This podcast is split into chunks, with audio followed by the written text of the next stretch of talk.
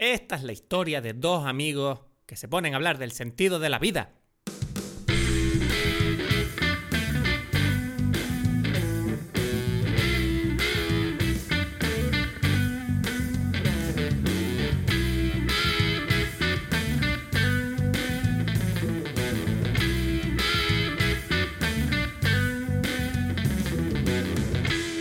Hola a todos, bienvenidos a Dime Peli. Estoy aquí con. eh, mi nombre es Cristo Gacielo, aquí desde Tenerife. Y bueno, como siempre, ¿con quién estoy?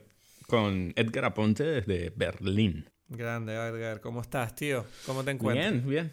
Es la primera vez que grabamos este año. Sí, ¿no? En el 2021. No tengo ni, no tengo ni idea. Puede ser, no sé, es que no sé cuándo va a salir esto, en verdad, pero.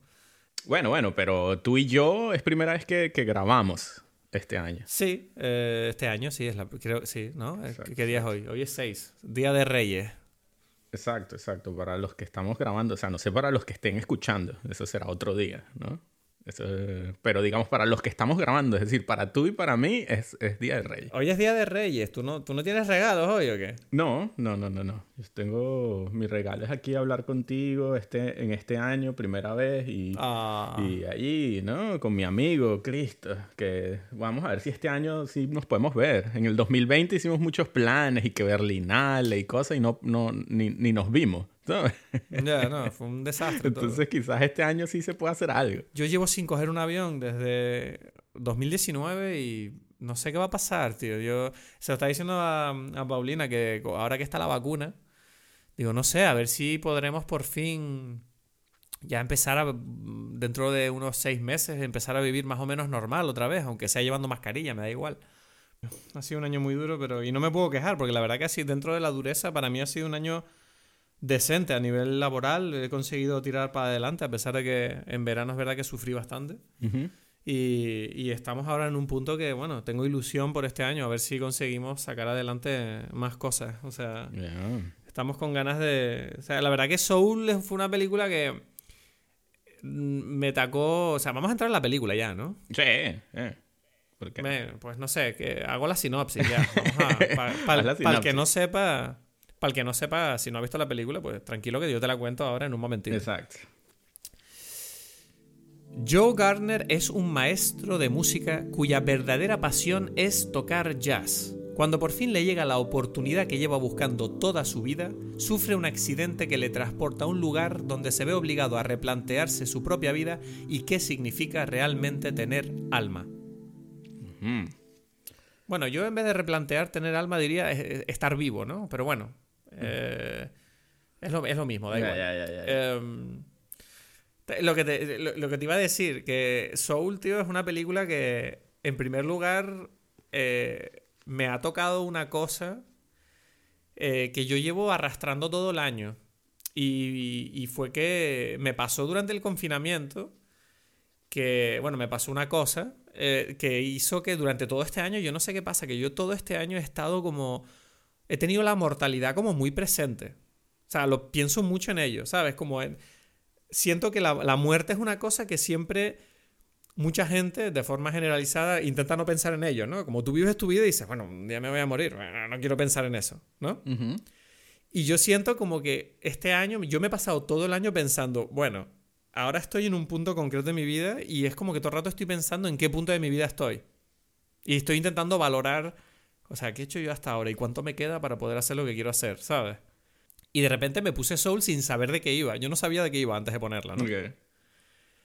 Y cuando empieza la película, te confieso que. O sea, cuando el tipo. O sea, esto no. Bueno, no, no, aquí no hay spoilers, ¿no? Estamos hablando de la película. Cuando el tipo se, se muere, justo después de recibir el, el- el concierto, y empieza toda esa secuencia de, de entender dónde está y él se plantea su vida y tal.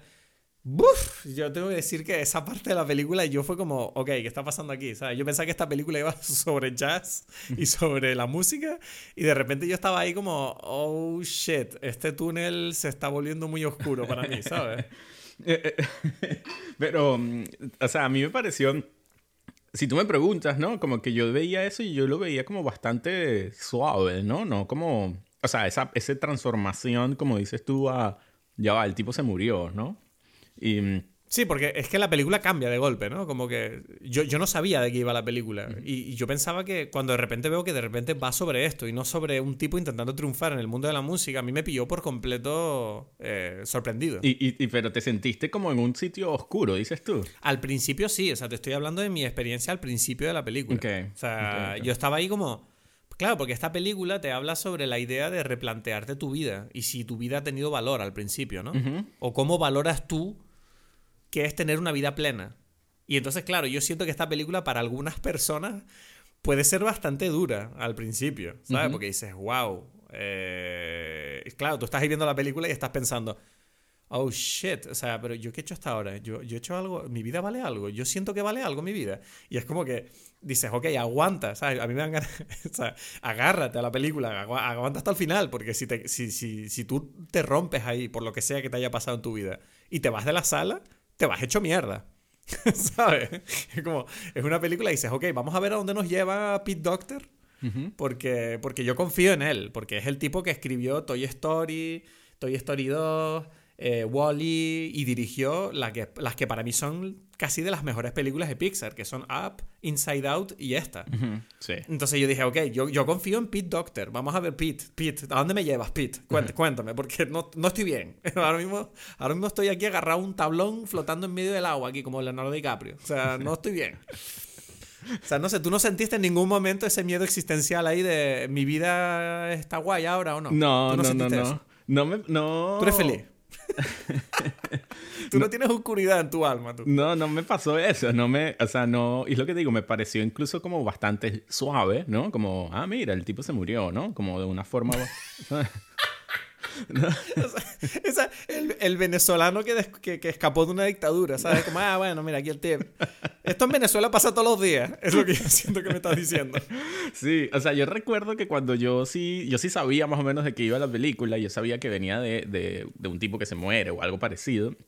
Y yo pensaba, o sea, el tráiler me parecía como más fuerte. O sea, como que decía, uff, es que yo no sé si esto, esto es como muy heavy, que un tipo que se muere. Es que yo, no vi el tráiler. Ok. O sea, yo ahora mismo estoy viendo películas sin saber de qué van y me encanta. Entonces, claro, no tenía expectativas. ¿sabes? Sí, sí. Y, y, y, y yo pensé que, que era más fuerte, o sea, yo como me la imaginé más fuerte, entonces también eso pasó, que cuando, em, cuando eso sucede es como que, bueno, ya sucedió lo que tenía que suceder y poco más, ¿no? O sea, como que em, estaba... Claro, tú sabías que el tipo se iba a morir. Tú lo sabías. Sí, sí, sí, sí, sí, sí. Claro, ves, es que, ves, por, por- yo te digo en serio, ¿eh? O sea, esto de no ver trailers es la polla, tío. Porque la película te golpea mucho más fuerte, tío. O sea, yo sé que si hubiera visto el tráiler, ese momento me habría parecido súper predecible.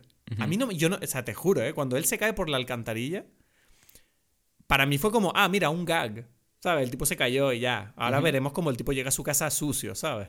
Y de repente ves que, ah, no, que se murió. dice, hostia, puta. O sea, pero qué cojones. O sea, no, en serio. O sea, el show- si yo hubiera visto el tráiler, seguro que eso era como, ah, bueno, ahora es cuando se muere. O sea, y es como, ves, la película es totalmente distinta en ese sentido, si, si ves el tráiler, yo creo. Ya, ya, ya, ya, pero, pero, mm, ya, pero eh, digamos que igual el shock no es el punto de, de- de la muerte, no sé si me explico, ¿sabes? Es como, mm, el shock está allí. ¿no? Pero es, es más como la experiencia de una, el, el para él es como que ni siquiera, como ni se dio cuenta, ¿no? Sí, pero luego se da cuenta y lo ves que Claro, vuelve claro, se va dando cuenta poco a poco, ¿no? Y, y o sea, es que esta película también como que va a una tradición de películas de, de estas almas que quieren conseguir el cielo, ¿no? O sea, hay como muchas... Esta no es una historia primeras que se cuentan ni nada por el estilo. Yo el otro día vi... Pero conseguir el cielo. Sí.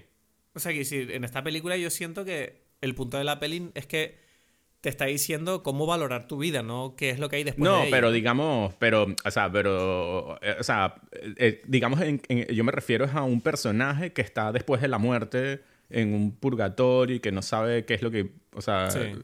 eh, entiendes, Y que está allí, que mira, te toca Sí. ir al cielo, te toca ir al infierno, te toca, yo qué sé, dependiendo de, lo que sea, ¿no? Eh, y, Vale. Entonces es como que eso, hay, hay varias películas. Ahorita, yo pensé que eh, yo te la recomendé hace, no sé, en una de estos, de estos podcasts, una que se llama Defending Your Life, que es de un tipo que se muere y, y entonces está en ese, como el, en el juicio, ¿no? Entonces le muestran escenas de su, de su vida y él dice como que por qué lo hizo y todo está basado en si tiene miedo o no. Y entonces como que mientras más miedo tiene, él tiene que volver a la tierra. O sea, como que en realidad el infierno en esta película es volver a la tierra. Y el cielo es como que, mira, sí, Ajá. aprendiste algo en la vida y tal, y puedes seguir, ¿no? Algo así es. Y, y, y ¿cómo se llama? Y así hay, por ejemplo, está, hay una que es eh, Warren Beatty, se parece mucho porque, o sea, es un tipo que, que quiere ser un jugador de fútbol americano, ¿no? Y va, el día que va a ser el, o sea, como que antes de, le dicen, vas a ser el quarterback para el, sup- el Super Bowl, sí, el Super Bowl, él se muere. Y es como que, no, yo tengo que hacer el Super Bowl, o sea, como que, por Dios, toda mi vida era para eso, ¿no? Y es como que... Sí. Y, y- y- y Es igual. él es, es parecido porque él quiere volver y se mete en cuerpos de otras personas para ver si, si, si en ese cuerpo puede, puede ser el, el quarterback allí. Y es como que, mira, no, o sea, bueno, esa es la historia, ¿no? Entonces, digamos que esta película tiene como esa tradición de- donde los personajes tienen que aprender de esta forma, no sé, como, ok, te ponen el reflejo de qué es la vida. O sea, de que, ok, qué eran los, los valores que tú tienes en tu vida, que te parecía que estaban bien o no, ¿no?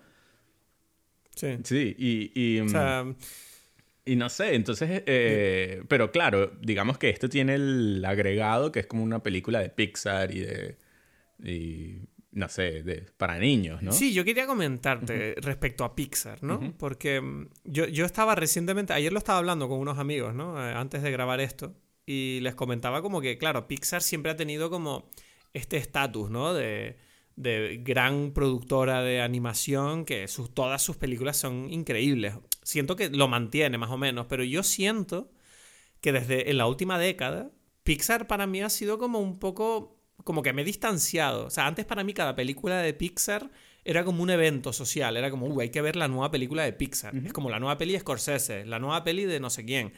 Pixar es, no hay que perdérselo. Y yo siento que en la última década, después de Toy Story 3, como que entraron, no sé, o sea, yo no sé cuándo Pixar entró a formar parte de Disney completamente. No sé si tuvo algo que ver. Ya, yo creo que sí. Sí, ¿no? Sí. Entonces yo recuerdo que, que después de Toy Story 3, ellos sacaron Cars 2, que fue la primera vez que yo digo, ok, es la primera secuela, aparte de Toy Story, que, que veo. Que, que- que para mí Cars era como una peli que no me gustó. ¿Sabes? A mí Cars en su momento recuerdo que fue la única película de, de, Pixar que yo decía, vale, no, eh, no me... No, no me he metido del todo en el mundo este de Cars. No me, no, no me llenó. Claro, es Pero que bueno, Cars, no pasa Cars nada. estoy casi seguro que es la primera película de Pixar después de Disney. Mm, Bueno, la primera de Cars salió en 2006. Por eso, y en que no sé 2006 fue que Disney compró a Pixar. Sí. Vale, pues entonces, claro, yo siento que Cars es esa película hecha para niños que parece como hecha para vender juguetes, ¿no? Es como de verdad sientes como la, no- la noción de que la historia no tiene todo el peso ni el sentido que, que tú salgas como espectador diciendo, wow, qué historia más maravillosa, sino que Cars para mí fue un poco floja, fue como, vale, es entretenida y ya. Pero bueno, dije, ok, no pasa nada. Luego salió Ratatouille, que me pareció muy buena, Wally, que es increíble, Up, que es aún más increíble, Toy Story 3 también es buenísima. Y de repente empieza la nueva década, ¿no? En 2011, y tenemos Cars 2, que dije, qué raro. Yo pensé, ¿eh? de verdad, qué raro que de todas las películas que han hecho, de repente la, la que quieran sacar otra historia, que quieran seguir investigando es Cars. Es como, bueno. Y recuerdo que ni la fui a ver, porque no me gustó la primera, y dije, bueno, no sé, a mí Cars 2, no- vi el tráiler y dije, esto, no sé, no, no sé, no me, no me llama, pues. Digo, no la voy a ver. Y luego, después de Cars 2, salió como esta de Brave, que esta peli tampoco la he visto. Y no sé por qué no la he visto, porque siento que desde fuera parece como una buena película, pero luego oí que la gente decía que no le gustaba mucho y como que la crítica no fue muy llamativa, no oí a la gente emocionada con ella y fue como que, ah, ok, y no sé, y también no la vi. Y luego Monsters University, dije, otra secuela. Digo, uff, otra secuela, bueno. eh, y no la vi tampoco, a pesar de que Monsters me gustó mucho. Pero bueno, no, dije, no sé por qué. Dije, bueno, pensé, ¿sabes? En, mi- en mi interior pensé, otra secuela no me atrae. ¿sabes? Dije, yo ya, para mí la historia de Monsters ya está muy bien. Pero bueno, tendré que verla algún día. Y luego salió Inside Out en 2015, que fue como, ah, ok, Inside Out, oh, mira, una película que habla sobre la psicología de las personas. Digo, wow, o sea, eso me atrae muchísimo. Y la fui a ver y me folló la mente. ¿Sabes? Inside Out es probablemente mi película preferida de Pixar. Es como, esta, esta película para mí es como todos los niños tienen que ver esta película para entender lo que es la empatía, ¿sabes? Me pareció maravillosa. Y después, estamos ahora a mitad de la década, sacaron The Good Dinosaur, el viaje de Arlo. Que esa película, no sé, yo no he oído no conozco a nadie que la haya visto. No. No sé, es como, qué raro. Y luego salió Finding Dory, que es la segunda de, otra secuela, ¿no? De, de, Buscando a Nemo, que la fui a ver y no me gustó mucho, la verdad. no, está bien, pero es lo que te dije antes, ¿no? Como siento que es como, vale, alargan la historia, meten chistes y tal, pero siento que lo que me cuenta la película a mí no me gusta, no me, no sé, no, está bien, pero no, no sé, no me, no. Que, que, recordemos que estamos hablando de películas que están dirigidas al público infantil a pesar de que luego un adulto pueda sacar sus cosas, ¿no? Claro. Pero aún así, yo soy capaz de disfrutar una película infantil. Y yo sentía que esta peli, bueno, sin más.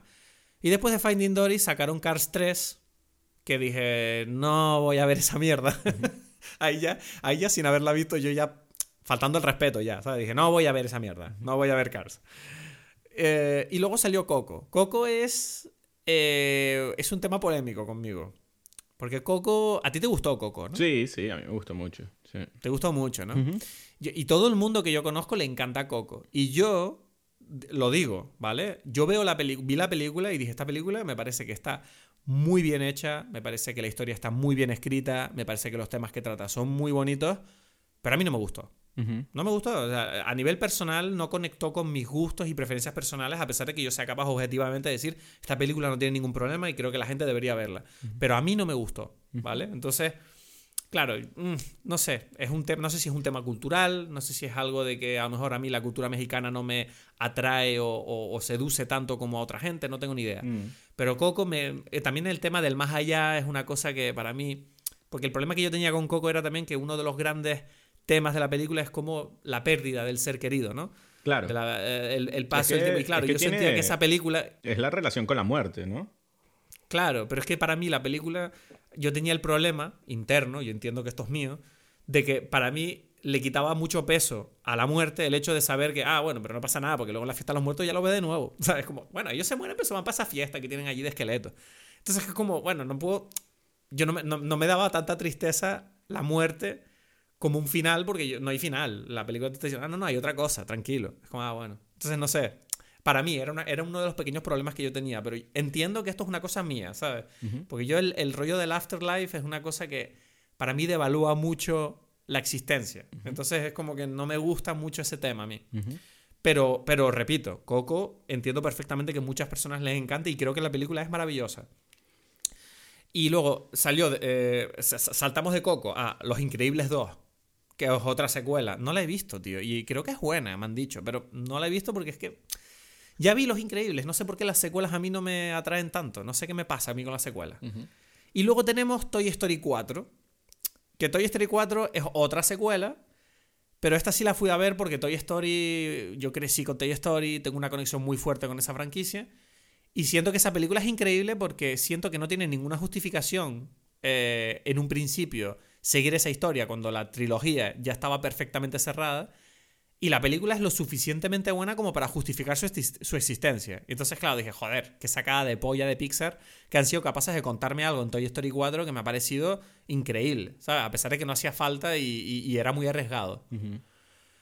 Y luego sacaron Onward eh, este año, a principios de este año, que yo vi el tráiler y dije, no voy a ir a ver esto.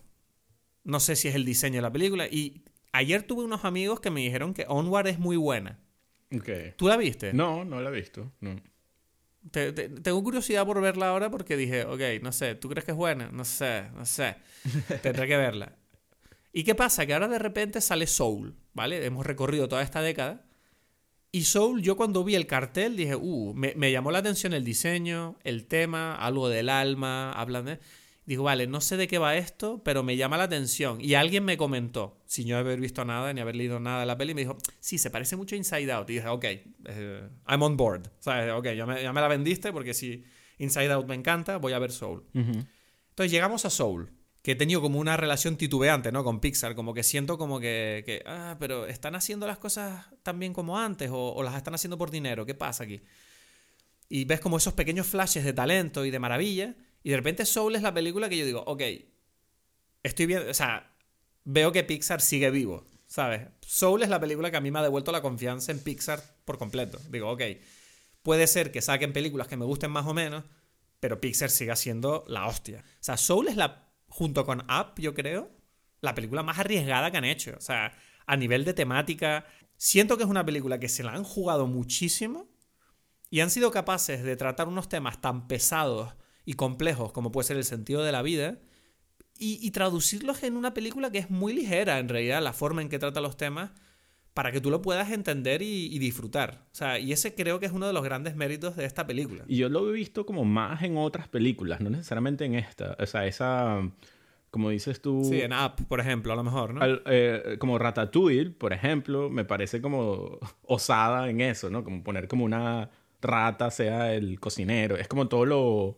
lo contrario a lo que uno quiere ver, ¿no? Sí, o sea, las, películas de Pixar siempre tienen algunas. O sea, uno siente que, es verdad que cuando se la juegan a, ponerte una premisa que sea como muy arriesgada, eh, siempre tienes como, bueno, al final te la acabas tragando porque la película es, es, muy buena a nivel de guion, ¿no? Claro. En esta película en Soul me pasa, ¿sabes? Que decir, Igual que en Ratatouille, el hecho de que el, ratón al tirarle del pelo controle al tipo es como, esto es totalmente absurdo.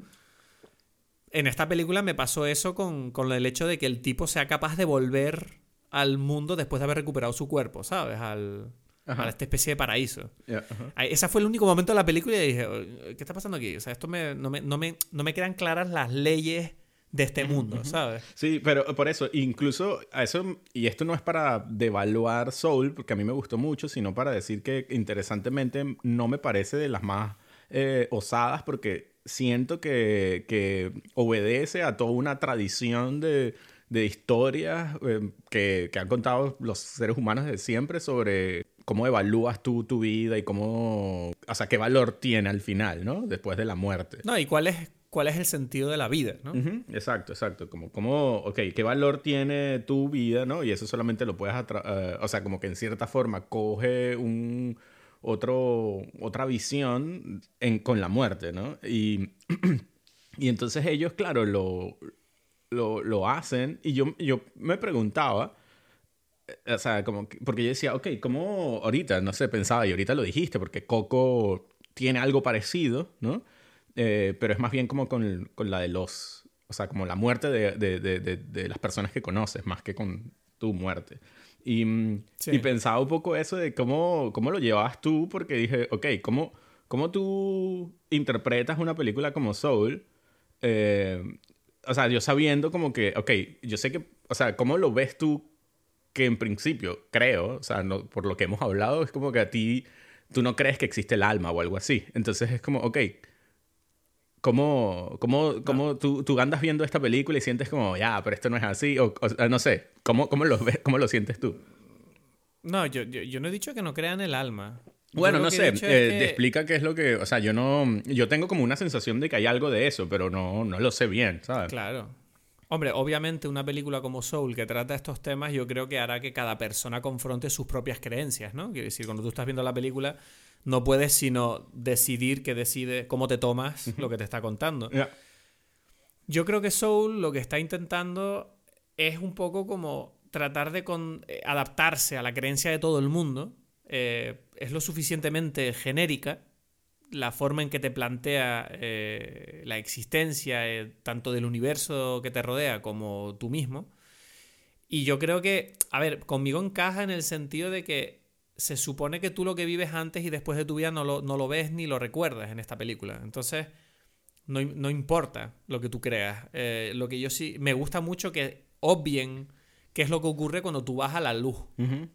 porque, porque eso puede ser cualquier cosa. Para algunas personas será el paraíso, para otras personas. ¿eh? Y para mí será la nada.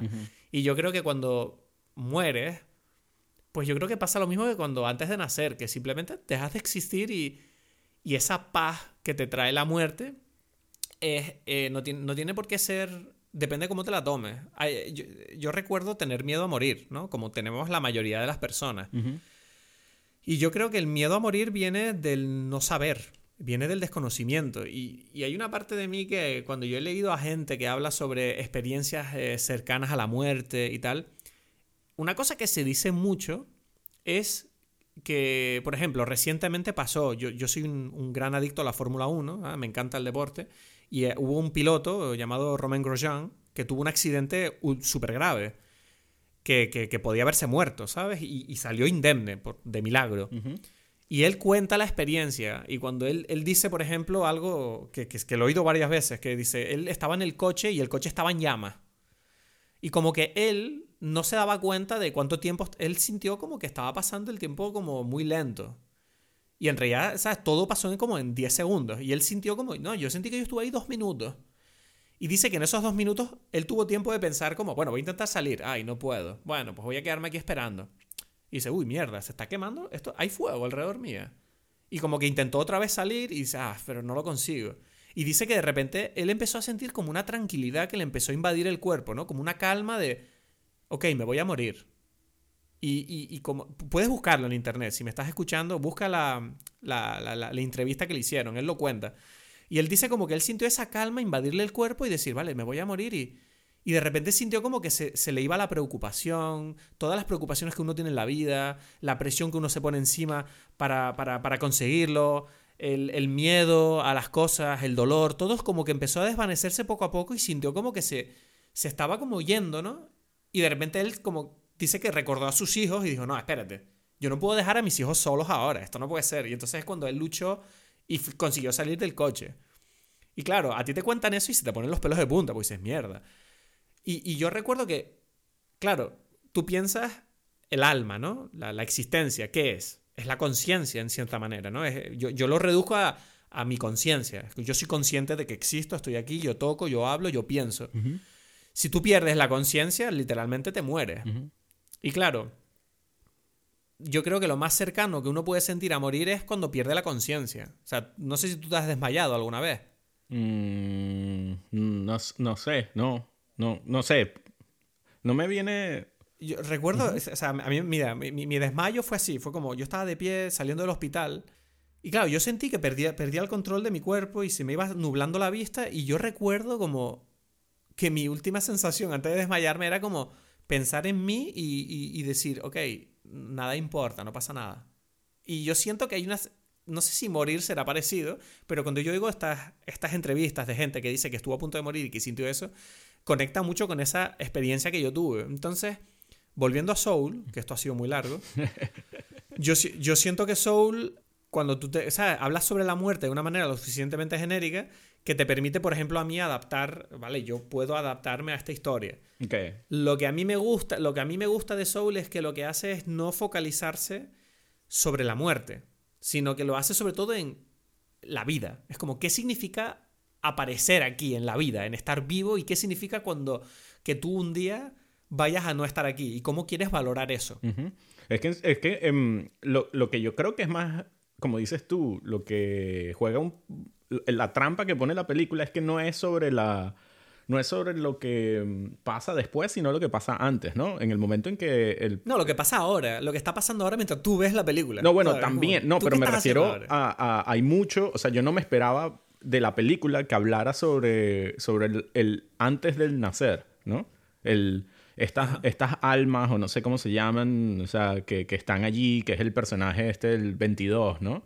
Que está allí, sí. que no es nada todavía, es como una, una potencialidad eh, de existir. Y eso es algo que sí. hasta ahora, de verdad, sí me parece como, como bastante nuevo en, en, eso, ¿no? Como, ok, ¿qué es esto? O sea, como que me, me, pienso un poquito en la de, en esta película, la de Mira quién habla, ¿no? Bruce Willis y tal, que están como los espermatozoides ahí hablando. O sea, no es lo sí. mismo, pero como que esta cosa de, ok, estos, hay como una conciencia antes de la conciencia, ¿no? Pareciera, sí. ¿no? Porque este, este 22 o sea, como que ya es algo, ¿no? Es una personalidad. No, y tiene, eh, tiene una personalidad, exacto. Es lo que te iba a decir, ¿no? Que no está tan vacío. No, exacto, exacto. Es como que se supone que está incompleto, pero él no sabe por qué tampoco. Es como que, pero ¿por qué yo se supone que estoy incompleto, ¿no? O sea, que... o sea, ¿cuál es, ¿qué me diferencia a mí de los otros? Y es muy curioso como que el papel que juegan todos los los tutores, mentores, no sé, para enseñarle, que son como los, los genios de la, de, de la humanidad y nadie le puede enseñar a él nada porque en realidad le están enseñando cosas que, que se alejan de su experiencia. Es como que ya, pero esto no me dice nada a mí, ¿no? Es como que yo, puede, puede ser que tú eres, yo qué sé, la cosa más impresionante en lo que fuese, pero, pero no estás conectado, o sea, y, y, yo qué soy, o sea, tú me tienes que hablar a mí, ¿no? Es como, ay, todo esto está fuera, pero, pero que esto, o sea, él, él al final, ¿no? En cierta forma, Joe lo que le muestra es como que, bueno, tú te inspiras como tú quieras, ¿no? O algo así, ¿no?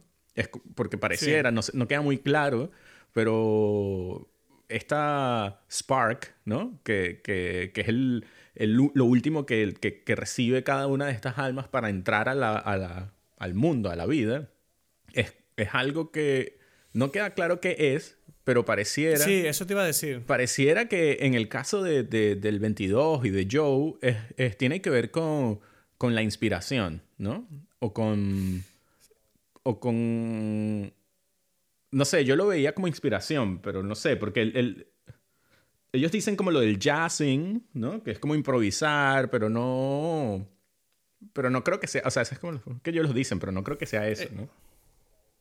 Es que la película siento que te está haciendo como un bait and switch ahí, te está como dando un es como un twist el tema de, del Spark. Este, es que no sé si la has visto en español, lo siento, nosotros la vimos en inglés, no sé cómo se llamará en español, es el Spark, la llama, la llama, la, no sé. Puede ser la llama, ¿no? Sí, tiene sentido. La llama, sí, ¿no? o, la chispa, la chispa. Y entonces, claro, eh, el problema es que yo siento que toda la película, uno siente que la película te está diciendo como, bueno, la chispa es esta cosa que a ti te da un sentido a lo que tienes que hacer en tu vida. Y al final de la película lo, que te dicen es como, no, la chispa simplemente es la cosa que hace que te despiertes.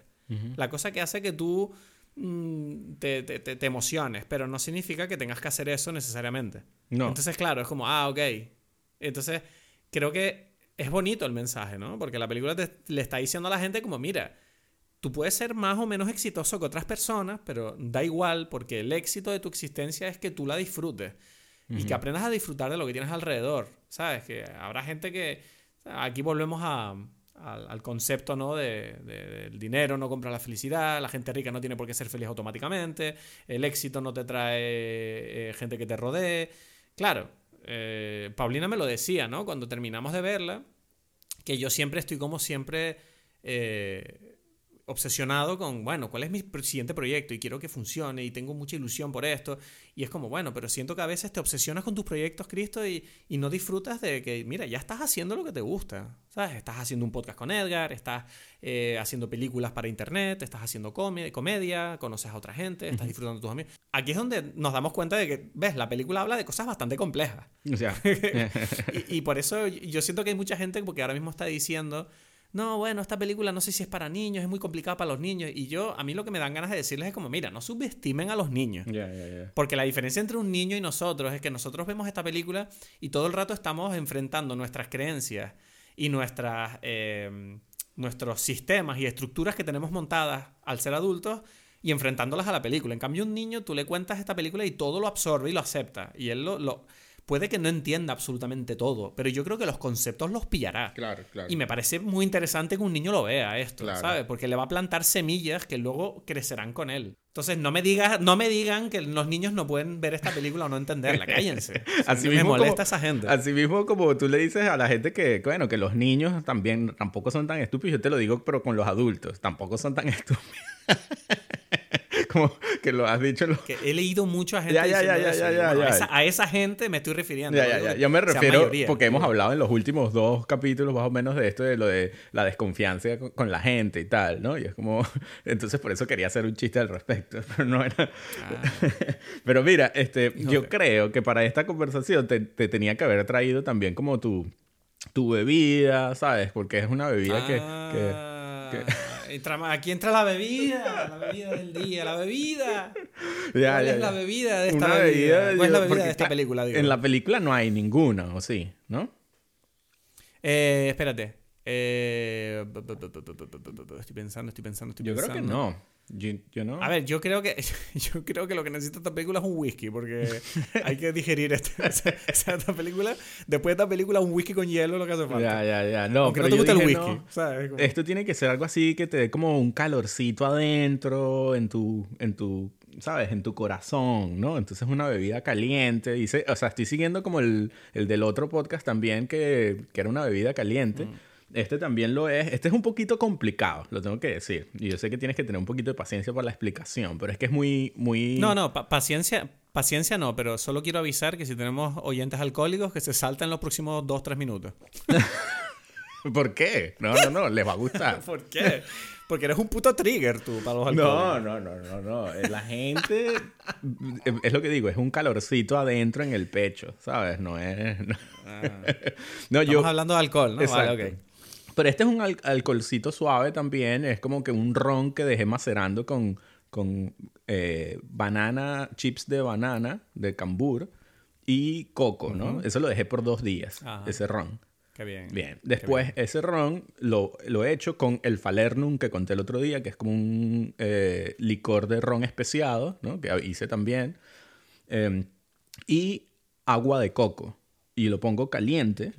O sea, lo caliento eso y hago como una especie de té con esa, con esa cosa. Y después le echo encima... ¿Cuál es el spark? ¿Ah? Quiero saber cuál es la chispa de la bebida. Exacto, ¿ves que había una chispa? Bueno, bueno, la chispa, bueno, hay unos, unos Peters allí de canela, también interesante, pero la chispa es que le pongo una mantequilla especiada con canela y, y ¿qué? Canela, cardamomo, así, y eso, la, la mantequilla se derrite sobre, sobre esta bebida caliente y bueno, ahí estás en un mundito así todo acogedor, ¿sabes?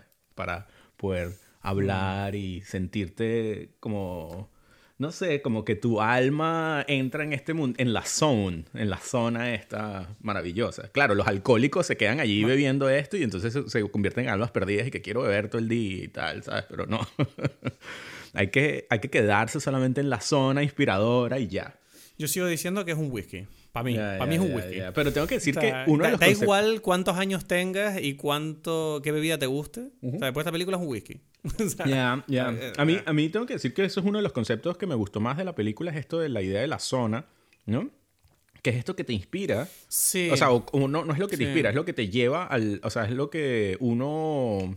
No sé, al sitio donde uno va cuando uno está inspirado y, y- y se sale de su cuerpo, en cierta forma. la zona representa lo que es eh, estar metido en tu cabeza Exacto. y no estar conectado con tu entorno. Mm, es, sí, Que exacto. Paulina me dice, tú vives en la zona la mitad de tu vida. Y yo, es verdad. A mí, por eso, a mí lo que más me gustó de la película es esa idea de que la zona, que puede ser maravillosa, es, un, es también, no sé, si te quedas ahí pegado, entonces te conviertes en una de estas almas perdidas que, que obsesionadas Sí, con- porque no están viviendo su vida, sino que están imaginándose cosas todo el rato y pensando en el pasado, el presente, etcétera, ¿sabes? Viven, viven como zombies en, en el- en- en su existencia. me encantó el diseño, ¿no? De, de como que es como como una especie de nube negra que los rodea y que los tapa y ya, ya no ven lo que, o sea, no ven para afuera y nadie los ve hacia adentro, nadie los puede ver, es como solamente la Sí. nube esta de obsesiva donde una idea se repite y se repite eternamente, Mm. ¿no? Yo creo que en realidad esa es la zona de problemas mentales.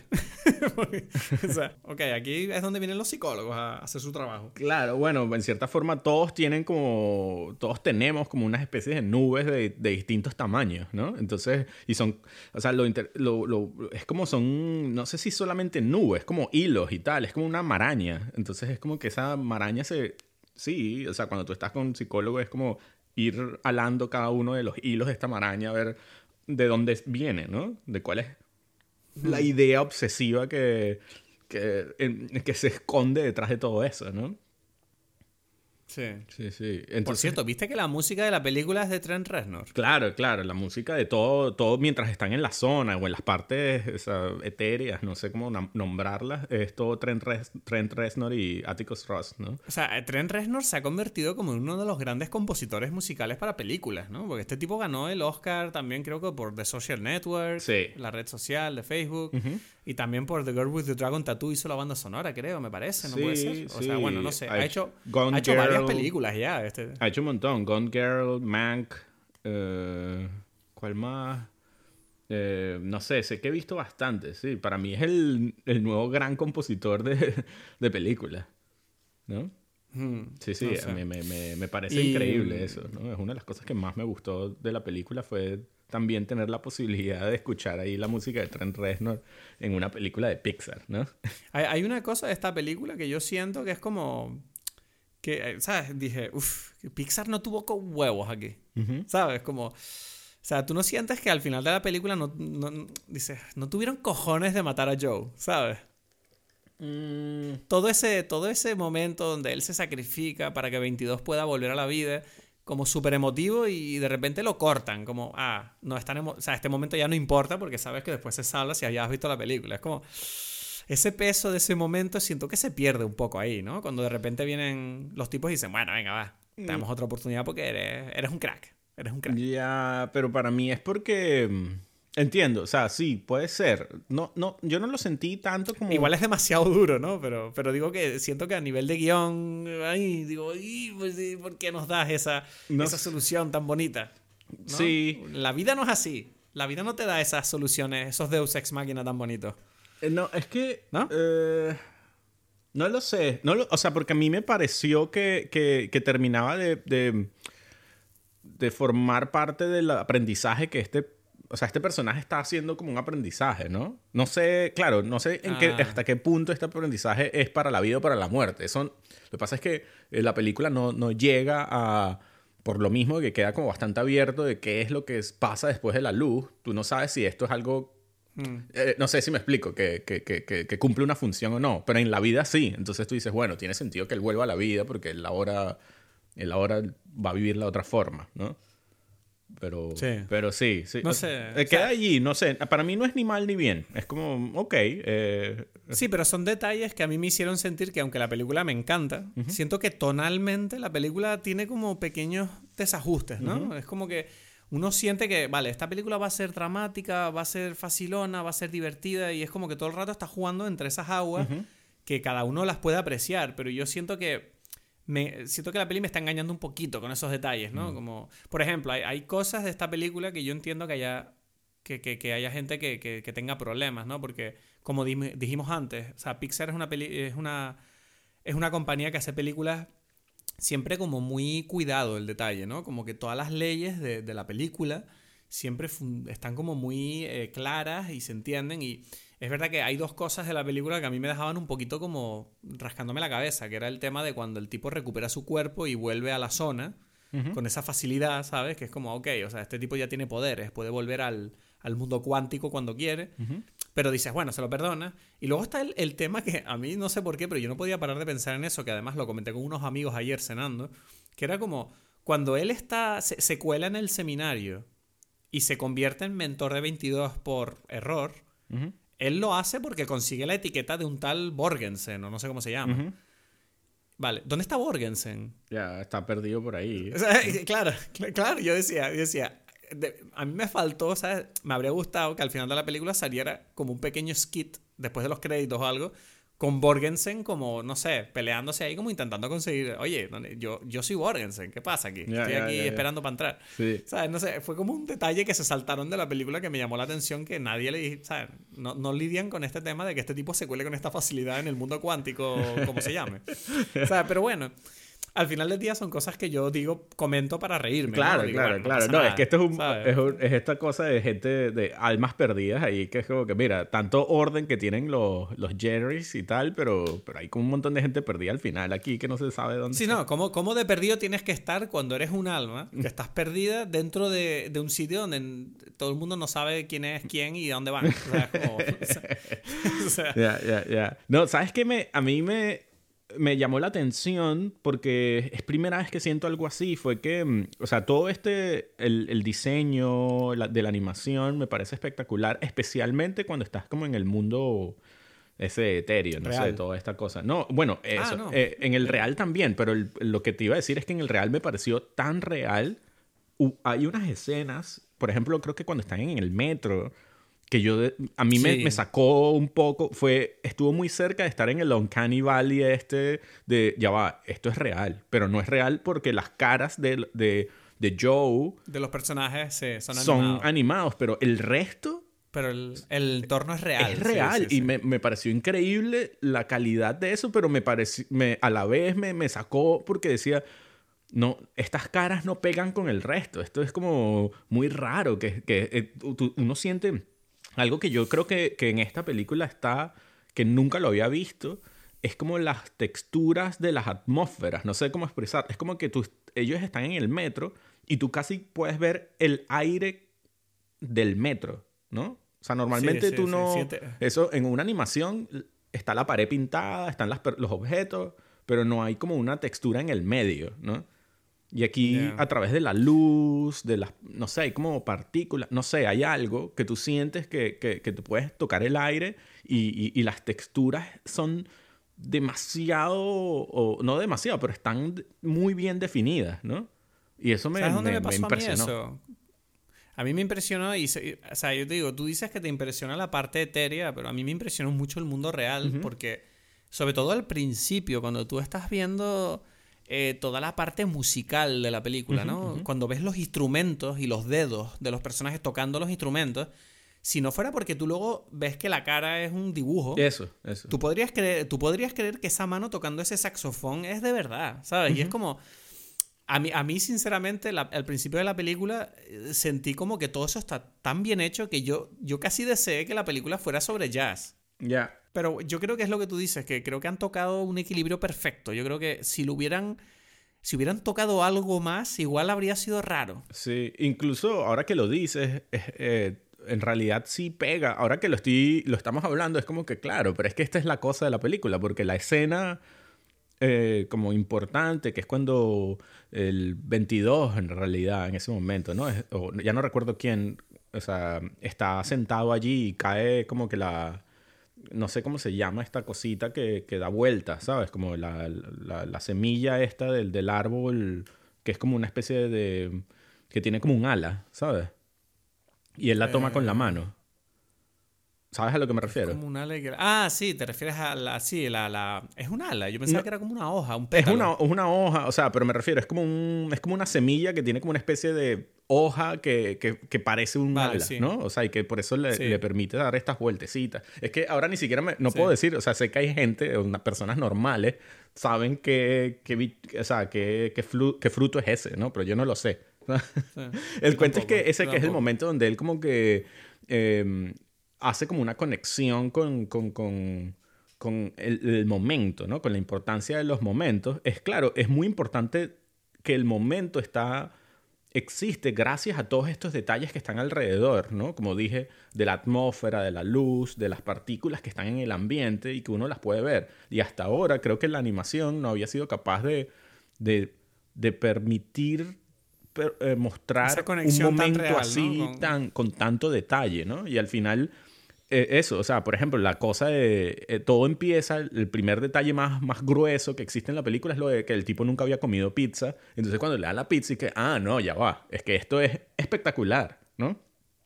Sí. Y ese es como que, este momento, ese es como, ok, esto es, esto es como que, bueno, es que la pizza tiene un montón de sabores muy potentes que obvio que te gusta, pero después viene como los sabores, o sea, digo los sabores, las sensaciones más delicadas, ¿no? Las texturas y tal, que también conforman momentos que al final son como los más importantes en la vida. Y, hmm. claro, está muy bien animado por eso, porque, porque te muestran los detalles y uno lo está viendo, como dices tú, las manos tocando los instrumentos, ¿no? y, y, el ambiente. Sí, son cosas que, tú sientes que podrías haber visto tú mismo, ¿sabes? o sea, son cosas que dices, ok, estoy viendo animación, pero, pero esto está conectando con mis sentimientos reales. Claro. Es que, es que, es que yo creo que está aumentado. A memoria está tocando, ¿sabes? Esa textura está como aumentada en la película. O sea, para que tú lo sientas como un poco más, ¿no? Como con más eh, potencia, ¿no? O no, no sé si potencia, con mm. más. Eh, sí, con más fuerza, ¿no? Y eso es, creo que, o sea, otra vez, es la, la magia de, de, del cine y de películas como, como las de Pixar, es que logran eh, utilizar sus herramientas, en este caso la animación está al servicio de esta emoción que, que uno quiere tener, ¿no? Y, y, hay, una, hay un detalle de la peli, ahora que lo dices, hablando del realismo, ¿no? Eh, que me llama, que, que a, a, Paulina le hizo muchísima gracia que me comentó que dije, ok, tiene todo el sentido del mundo. Y es como, siento que esta película redime bastante a los locos que te encuentras por la calle. Ya, ya, ya.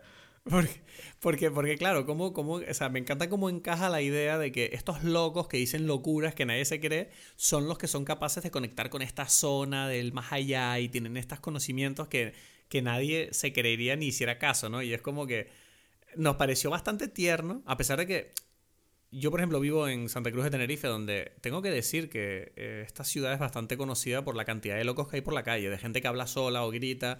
Eh, existe una mujer que tira comida por la calle para las palomas todos los días.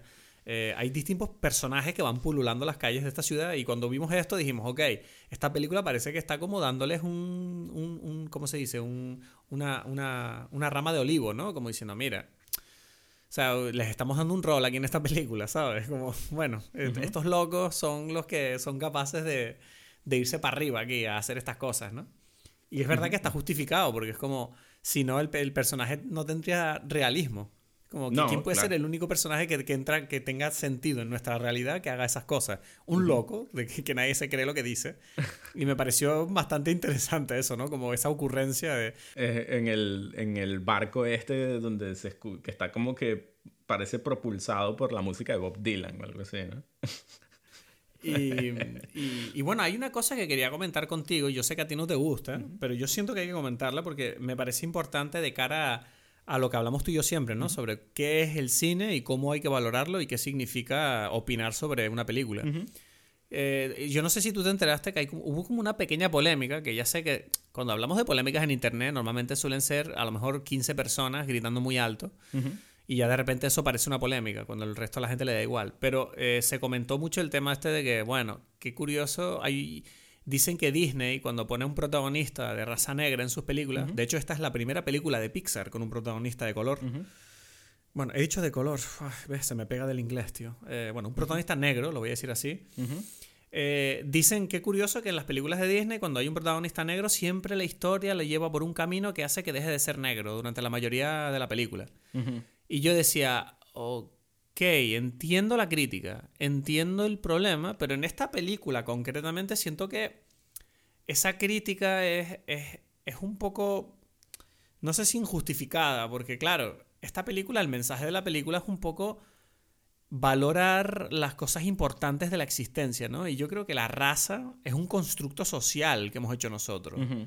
Y yo no creo que esas ni me yo lo siento, de verdad. O sea, yo entiendo perfectamente que existe un problema racial en el mundo, existen personas que han sufrido por ser de una etnia u otra, y entiendo que todos esos problemas obviamente informan y alimentan este tipo de críticas, pero al mismo tiempo dentro del mensaje de la película no creo que se esté discriminando al personaje, eh, porque precisamente el mensaje de la película es como las almas no tienen raza.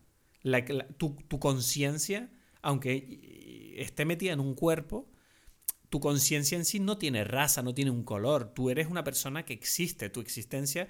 Entonces, claro, mm, no, o sea, lo que quiero decir es, entiendo que haya gente que diga, mira, me gustaría que en la película el tipo fuera negro siempre, vale, bien, quieres serte interrepresentado, me parece bien, pero al mismo tiempo creo que sería detrimental al mensaje de la película si el tipo fuera negro fuera de su cuerpo, ¿sabes? Quiero decir, la película es buena precisamente porque hace eso de, separar la raza del personaje. o sea, el mensaje de la película funciona para todos por eso.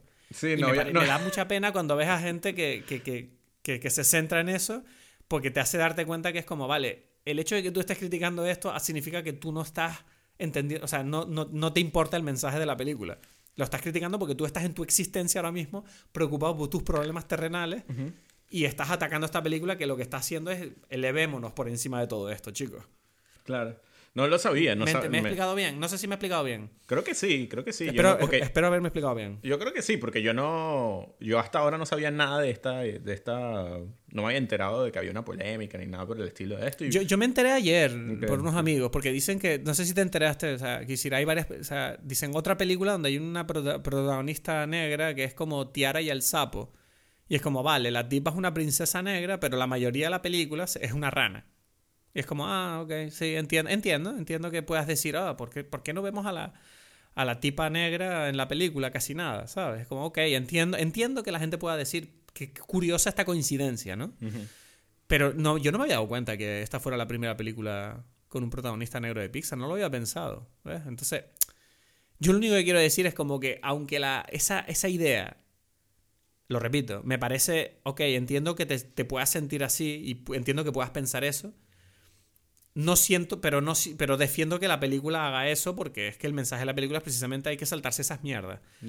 Entonces, bueno, yo, yo espero que esta gente, pues en el futuro encuentren las películas o que, que, que salgan más películas donde ellos digan, ah, ok, eh, me siento más representado y la cosa está siendo más justa. Pero en esta película en concreto siento que no, no critiques la película, critica que, que, que no haya más. Eso es lo único que quiero decir.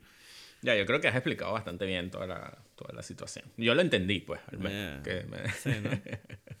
sí, sí, sí. No sé, yo, yo- yo, creo que, por ejemplo, mira, para, ya que estamos acabando, yo creo que mi recomendación de hoy, precisamente creo que haría feliz a esta gente que hace, que hace esta crítica. Ujú.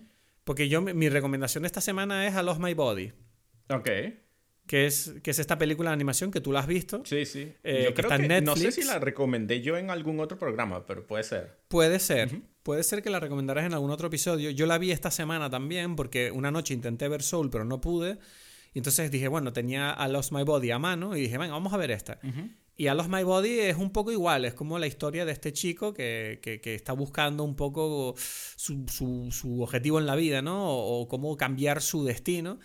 Y, y- y el protagonista es un... Bueno, no me queda claro, pero creo que es como que tiene un, un origen magrebí, ¿no? Es de Marruecos el chico. Puede ser, sí. Entonces, vamos, que no es blanco. Entonces, eh, no sé, quiero decir, vale, ok, mira, otra película de animación que he visto que para los árabes que a lo mejor quieran sentirse más representados, pues mira, ahí tienes una película que no necesariamente tira por los cauces habituales de tal. Es una película que creo que además conect- conecta un poquito con esta, ¿no?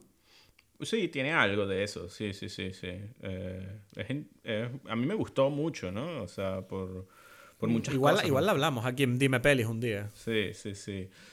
Muy bien, me gusta esa recomendación, ¿no? La mía es una película un poco más vieja, es una película de 1976 que se llama Mikey and Nicky.